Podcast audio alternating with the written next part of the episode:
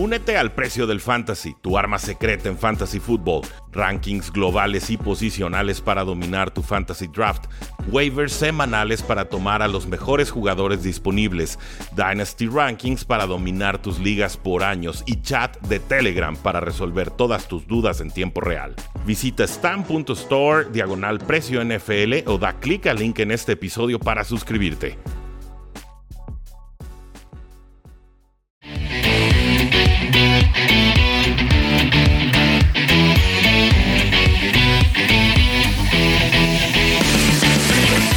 Saludos a todos, bienvenidos a un programa más de Cuarta y Gol, donde la NFL no termina y nosotros tampoco. Yo soy Rudy Jacinto, me encuentran en Twitter como arroba NFL y nos acompaña Oscar Huerta de Cardinals en Cuarta y Gol para discutir sobre todo lo que sucedió, sobre todo en la primera ronda del NFL Draft 2021. Oscar, una primera ronda que por supuesto inicia con la selección de los Jacksonville Jaguars tomando al quarterback de Clemson, Trevor Lawrence. Sí, el pick ya estaba cantado prácticamente desde aquella victoria de los Jets. Creo que eh, no sorprendió a nadie. Esto era lo que se esperaba. Un, gran coreback, el mejor, mejor prospecto de, la historia. A lo mejor desde John Elway, desde Andrew Locke, por ahí obviamente hay debate. Tiene muy pocas deficiencias. De repente es un poco inconsistente con, la manera en que lanza, se podría decir, pero nada preocupante en realidad. Creo que eh, va a ser el coreback que todos esperan que sean. Es de ese tipo de jugadores que vienen casi casi con garantía. Sí, eh, básicamente de repente se casa mucho con receptores, pero la verdad es que el grupo de receptores de Clemson generalmente sí era digno de casarte con ellos, ¿no? Te iban a resolver sí o sí el asunto. Y para los que tienen dudas, estuve en la alberca el domingo, ando tostado, pero no importa, me hacía falta sol después de tantos días estar encerrado. Muchas gracias por su comprensión. Oscar, segundo pick, Jets de Nueva York toman al quarterback Zach Wilson de BYU, un pick que entiendo, pero no termina de encantarme, porque para mí mm. el mejor quarterback segundo después de Trevor Lawrence era Justin Fields de Ohio State. Sí, se vale decir el mejor quarterback porque eh, no contamos a Trevor Lawrence para efectos de, ranking después de esto. Sí, eh, Zach Wilson, pues tenían preocupaciones los Jets ahí en su Pro Day, creo que aclararon todas esas dudas. Eh, yo podría estar de acuerdo contigo, a mí no me molesta el pick, creo que yo que Zach Wilson y Justin Fields son muy, muy parecidos en cuestiones de calidad y habilidades. Creo que Zach Wilson a lo mejor te ofrece un poquito más de punch en ese sentido, creo que tiene un techo más alto, pero también representa mucho más riesgo y menos años de experiencia como titular, ¿no? Fields lo hizo tres años, Wilson lo hizo en uno. Vamos de tres en tres entonces, Oscar. San Francisco con el pick de Texans que tuvieron los Delfines y que San Francisco adquirió tomaron y sorprendieron quizás con el quarterback Trey Lance de North Dakota State. Lógico que no tomaran a Mac Jones, esa rumorología no tenía ni pies ni cabeza, la comentamos, pero yo no compraba. Atlanta Falcons con el pick número 4 toma el Titan Cal Pitts de Florida y los Bengals deciden no reforzar la línea ofensiva y se decantan con el pick número 5 por el receptor de LSU, Jamar Chase. Sí, bueno, con Trey Lance respiraron muchísimos fans de los 49ers. Creo que estaban muy, muy preocupados. A mí me gustó el pick. Creo, creo que evidentemente era el mejor quarterback sobre Mac Jones. Ahí difiero a lo mejor con Justin Fields. Eh, pero digo, te gusta a ti más también creo que Mac Jones. Entonces, eh, creo que sí es una buena decisión. Sí, 318 pases intentados en colegial, ese es el tema. Muchos dicen, no, denle un año de descanso a Trey Lance. Yo digo, no, eh, lleva ya un año casi sin jugar, mejor lo metemos de titular y vamos viendo qué sucede. O sea, si para Halloween Trey Lance no es titular, algo salió muy mal en San Francisco. Eso sería mi impresión. ¿Qué me dices de Cal a Florida? Tenían muchas eh, opciones, finalmente se van por el ala cerrada. Sí, obviamente el atleta, el grandioso atleta, creo que el segundo mejor jugador de todo este draft, obviamente no pudieron a lo mejor negociar para alguien que quisiera tomar un coreback. Creo que la mejor opción, salvo los corebacks, obviamente, si no querías meterle un poquito de presión ahí a Matt Ryan, era Kyle Pitts. ¿Merece ser una ala cerrada eh, top 5 del NFL draft? No sé. ¿Tú qué opinas? Sí, sí, sí creo, sí creo. No habíamos visto una ala cerrada tomada tan temprano desde los años 70. Finalmente, la forma en la que Pitts se puede transformar el partido como bloqueador en slot, porque lo puede hacer, pero sobre todo como receptor externo tan dominante, creo que encaja perfecto con esta filosofía ultraofensiva que proponen los Atlanta Falcons. Hay muchas necesidades, para mí no es un roster contendiente, pero independientemente si estás en reconstrucción o no, Cal Pitts es una pieza que debe estarte ayudando dentro de 10, de 12 o de 13 temporadas, si el físico y las lesiones lo respetan. Entonces, las condiciones que tiene son absolutamente extraordinarias. Yo estoy convencido que Bengals se iba por él si no lo tomaban aquí los, los, Atlanta Falcons. Me da esa impresión. Pero finalmente ellos toman a Jamar Chase y digo en vez de línea ofensiva porque la rodilla de Joe Burrow todavía no sana. Pero ya le pusieron a su mejor receptor en su mejor temporada colegial, que para muchos es la mejor temporada ofensiva de la historia. Sí, Eh, yo no concuerdo, obviamente, con esta decisión. Yo creo que hay que proteger, sobre todo a tu coreback que, acaba de lesionarse la rodilla y que tiene una cicatriz del tamaño del Gran Cañón. Horrible. Eh, pero ahí te va el, intento de justificación que tengo yo para este pick. Si tomas a Penny Sewell, que es el tackle izquierdo, el mejor tackle de la, de la clase. Prácticamente de toda la clase. Yo creo que claramente por ahí había discusiones, a lo mejor con Rashawn Slater, pero no, si es Penny Sewell. Eh, a lo mejor no tienes un impacto inmediato, a lo mejor no se va a notar en el campo de juego tan obvio, tu pick de primera ronda. Zach Taylor está en una silla bastante caliente, entonces creo yo que por ese lado, el tomar a Jamar Chase, ves un impacto inmediato, ves a alguien que te cambia la ofensiva prácticamente inmediatamente como lo hizo Joe Burrow el año pasado. Con el pick número 6, los Delfines consiguieron a Jalen Waddle, el receptor de Alabama. Con el pick número 7, los Detroit Lions toman al tackle ofensivo, Penny Sewell de Oregon. Y las Panteras de Carolina me sorprenden tomando al cornerback JC Horn de South Carolina, un jugador que me gusta mucho que difícilmente le vas a adaptar demasiado alto en esta clase, pero yo hubiera preferido tomar un quarterback para Panteras en este punto. Eh, sí, empezando con Jalen Waddle, creo que aquí la decisión más bien era para Dolphins, que era receptor o receptor. No, nos dejaron ver eso, no estaban considerando a Penny Sewell prácticamente nunca, por lo que veo. El mejor receptor para ellos era Jalen Waddle, y lo comprendo, entiendo que haya diferencias por ahí entre Devonta Smith y Jalen Waddle. Eh, por ahí Tigrillo en su mock draft tomó a Jalen Waddle, pero por encima de Jamar Chase. Entonces ahí, fue donde se puso un poquito loco. Pero sí, me agrada esta, eh, este pick porque tener a Will Fuller no necesariamente te resuelve a largo plazo y quizás Jalen Waddle sí. Penny Sewell a los Lions. Eh, mucho que reforzar. Si le vas a dar oportunidad a Jared Goff de competir, que sea con una línea ofensiva fuerte, porque esos fueron los mejores años de Jared Goff. Y si no tiene eso, todo lo demás se colapsa por añadidura. Sí, Jared Goff aprecia un bolsillo limpio y creo que eh, ya tener varios años de experiencia en la liga se da cuenta que tener un tackle izquierdo es de lo más importante en esta liga y lo prefiere sobre los receptores. Entonces creo que esa protección que te da este joven de 20 años que tiene todavía mucho que mejorar y de todos modos puede ser uno de los mejores tackles de la liga, le da cierta seguridad a Goff. Así es, y las Panteras finalmente un cornerback en una de las divisiones más complicadas en sentido ofensivo. Se enfrentan a los Santos, se enfrentan a los Bucaneros, por supuesto se enfrentan a los Falcons. Entonces un cornerback sí o sí lo necesitas, pero yo insisto, creo que el cornerback hubiera sido más trascendente. A pesar de que crean en Sam Darnold, me parece que lo que Justin Fields ofrece es una nueva oportunidad, pero sobre todo mucha más precisión. Sí, con, las Panteras, eh, digo, eh, está Kyle Pitts en Atlanta que la única persona que logró retenerlo a, una sola recepción fue JC Horn. Entonces, lo que dijiste, tiene que enfrentarse a armas muy, muy peligrosas y, tienes que reforzar esa secundaria que sigue reforzando la defensa llena de jóvenes estrellas, al parecer. Así es, eh, se está haciendo muy bien el trabajo en las Panteras. Me parece que de dos, tres años para atrás, desde que está David Tepper como dueño, han tomado descuentos por todos lados. Me gusta. Los Denver Broncos con el pick número 9 toman al cornerback Patrick Surtain, segundo de Alabama. Las Águilas de Filadelfia hacen un trade con los Vaqueros y toman al receptor abierto de Devonta Smith de Alabama. Y los Osos de Chicago hacen trade con los Gigantes de Nueva York, ellos sí, para tomar al quarterback Justin Fields de Ohio State. Sí, aquí se pone interesante. Primero la sorpresa de, los Denver Broncos de eh, tener varias opciones, la verdad, entre Micah Parsons, otro coreback. Eh, toman a Pat Surtain, que después de contratar a, Kyle Fuller parecía que no era tanta urgencia el, aspecto de cornerback, pero al parecer sí, toman al mejor cornerback de la clase, lo cual eh, pues le sacan un susto enorme a los Dallas Cowboys, que terminan hasta saliéndose. Si se salen, no toman coreback. Creo que ese fue el acuerdo. Mientras no tomes coreback, va el trade. Si te hago el trade y tomas coreback, olvídate de mi número. ¿eh? No existe, te voy a bloquear y, ya está. Entonces, bueno, conciliado el asunto con las Águilas de Filadelfia y su Devonta Smith, que, me parece un gran descuento. Finalmente se habla mucho de su peso. Yo no vi en cinta de juego algo que me hiciera pensar, no, en esta jugada, Devonta Smith le faltaron 20 libras para completar la recepción. No encontré esas jugadas. Igual contra jugadores más pesados, más rápidos, más fuertes, podría enfrentarlo, pero si no lo veo en cinta de juego, le doy el beneficio de la duda. Sí, hay muchos jugadores que entraron a este peso a la NFL, siendo totalmente ceros. AJ Green entró de este peso, el gran Marvin Harrison entró a ese peso de la NFL, entonces no es ni siquiera tanto preocupante.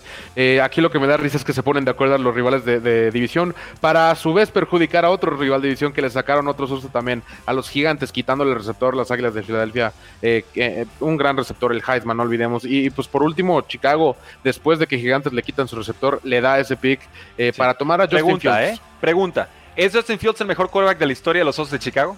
Así desde ya. Sí, Sí, y, la verdad es que creo que por primera vez, obviamente Mitch Trubisky levantó muchas esperanzas y demás, pero creo que por primera vez tienen un plan sólido. Cuando tomaron a Mitch Trubisky era echarlo al fuego, era echarlo casi desde semana uno. Creo que esta vez tienen a Andy Dalton, creo que esta vez tienen una buena defensa todavía. Están armando algo interesante alrededor, creo que Montgomery ya explotó un poquito más desde el final de la temporada pasada. Entonces, Justin Fields ni llega con urgencia, y los Chicago Bears tienen un plan, que, que, es algo que creo que no hemos dicho en mucho tiempo si Matt Nagy y por supuesto Ryan Pace ejecutan ese plan o no a futuro, lo veremos, pero por lo pronto Justin Fields es pieza importante. Los vaqueros de Dallas con el pick que consiguieron de las Águilas de Filadelfia toman al linebacker Micah Parsons o Micah Parsons, sigo sin saber cómo pronunciarlo, de Penn State. Con el pick número 13, descuentazo. Los Angeles Chargers toman al tackle ofensivo Rashawn Slater de Northwestern, alguien con más técnica depurada de lo que muestra Penny Sewell, que es más potencial por demostrar. Y los Jets de Nueva York suben, se adelantan a los Patriotas de Nueva Inglaterra y toman al liniero interior Elijah Vera Tucker de USC, quizás pensando en que los Patriotas quisieran tomarlo ante la baja, por supuesto, del guardia Joe Thuney, quien recibió el franchise tag y ya es jugador de los Kansas City Chiefs.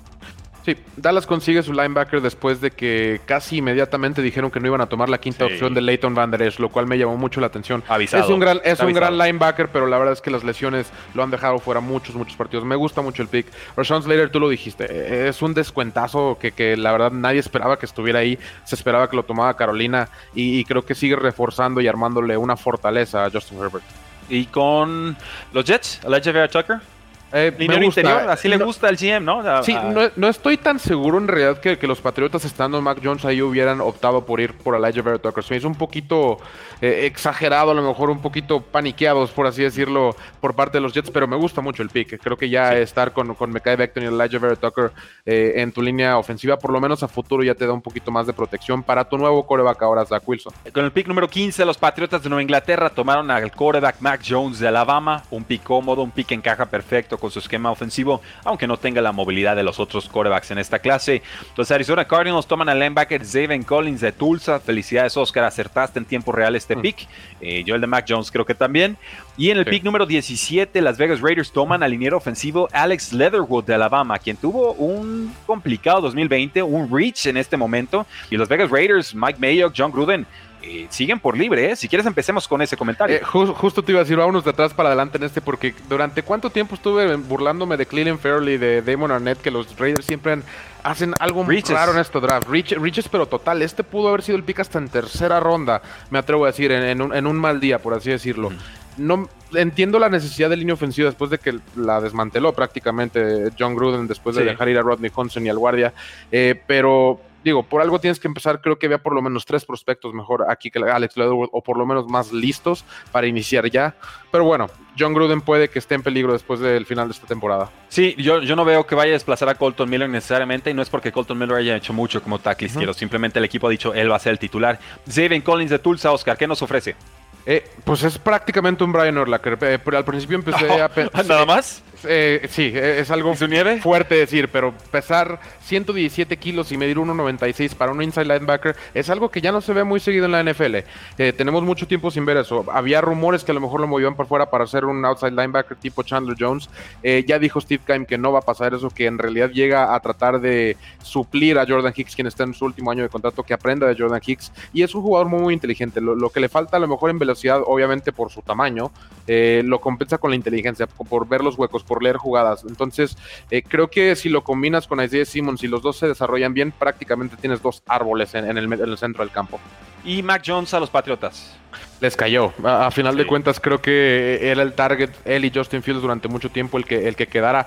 Había rumores de que iban a subir incluso hasta por uno de ellos. Se quedaron sentaditos, eh, muy en estilo de Bill Belichick. Le funcionó muy, muy, muy opuesto a lo que fue el offseason de, de free agency de Bill Belichick. Fue paciente y pues consiguió su coreback. Tiene un poquito ya de competencia Cam Newton y creo que encaja perfectamente bien en lo que busca Josh McDaniels, obviamente haciendo referencia a Tom Brady. El pick número 18, los Delfines tomaron al defensive end Jalen Phillips de Miami y antes de UCLA. Unas conmociones lo dejan en peligro, está prácticamente retirado. Eh, asumo, siendo de Miami el equipo, que las, inspecciones médicas fueron positivas, ¿no? O sea, Miami, Delfines, Universidad de Miami, creo que hay mucha comunicación ida y vuelta. El Washington Football Team con el pick 19 toma a Jamin Davis de Kentucky, alguien que subió en el Pro Day por la forma tan explosiva en la que compitió. Y en el pick número 20, los Giants, con un pick de los Osos de Chicago, consiguen al receptor abierto que Darius Stoney de Florida, una especie de velocista gadget que no termino de verle encaje bien en esta ofensiva, pero estoy abierto a que me haga eh, arrepentirme de mis palabras. Sí. Jalen Phillips pudo haber sido el, mejor jugador defensivo prácticamente de toda esta clase. Creo que en talento, sin Por talento lo es. Creo que sí, por talento exactamente. Por talento, eh, definitivamente lo es. Y las lesiones quizás es lo que lo dejaron fuera.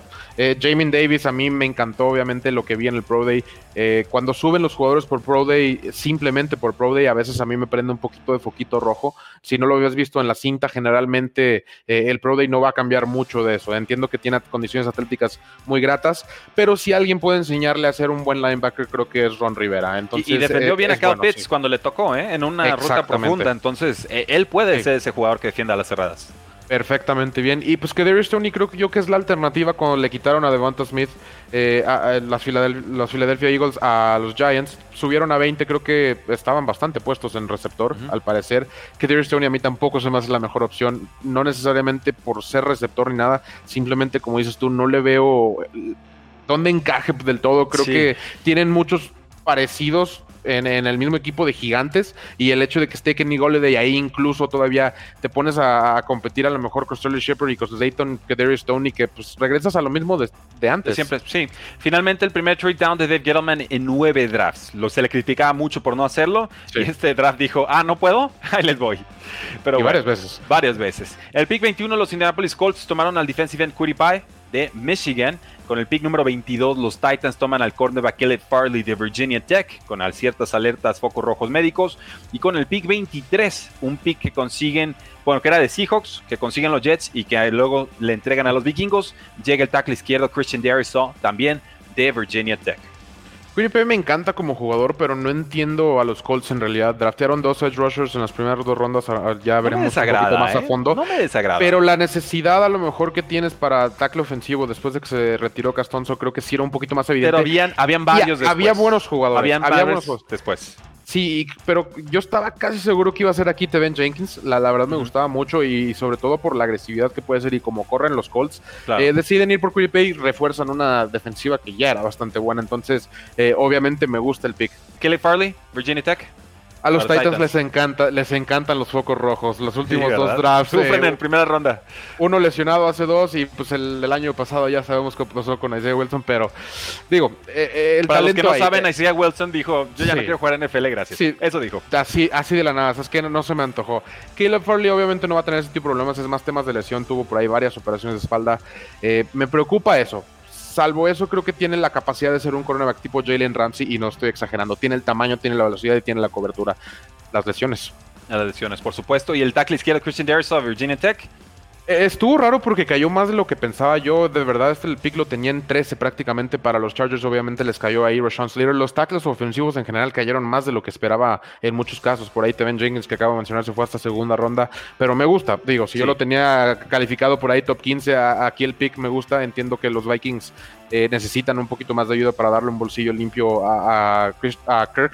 Eh, entonces, pues te toca un, jugador top 15 aquí Claro, no, y aparte consiguen dos terceras rondas. Y eso es formidable por parte de los Jets. Entonces, si ¿Qué, ha sido, el roster, que ha sido tema con los Vikings estos últimos drafts de acumular picks y han hecho buenos picks. Recordaremos el año pasado con Justin Jefferson eh, y toda esa clase, la verdad es que funcionó bastante bien. Con el pick número 24, los Steelers toman al running back Najee Harris de Alabama. Con el pick número 25, un pick que consiguen de Los Ángeles Rams, firman a Travis Etienne de Clemson. Se van juntos los corredores. Y con el pick 26, toman los Cleveland Browns al cornerback Greg Newsom, segundo de Northwestern. Uno de los picks que más me gustó, al que corre las 40 yardas en 4.4 segundos por debajo de y que le dé esa explosividad en, la zona secundaria junto a Denzel Ward y Troy Hill y, tantos, John Johnson, el safety que firmaron de los Rams. Eh, de pronto, Browns apunta como una de las mejores defensas de la NFL, Oscar. Sí, empezando con Najee Harris aquí, está un poquito cantado el pick. No me encanta del todo, entiendo la necesidad. obviamente se fue James Conner y necesitaban un corredor ahí atrás, pero también necesitas una línea ofensiva para que le bloquee al corredor.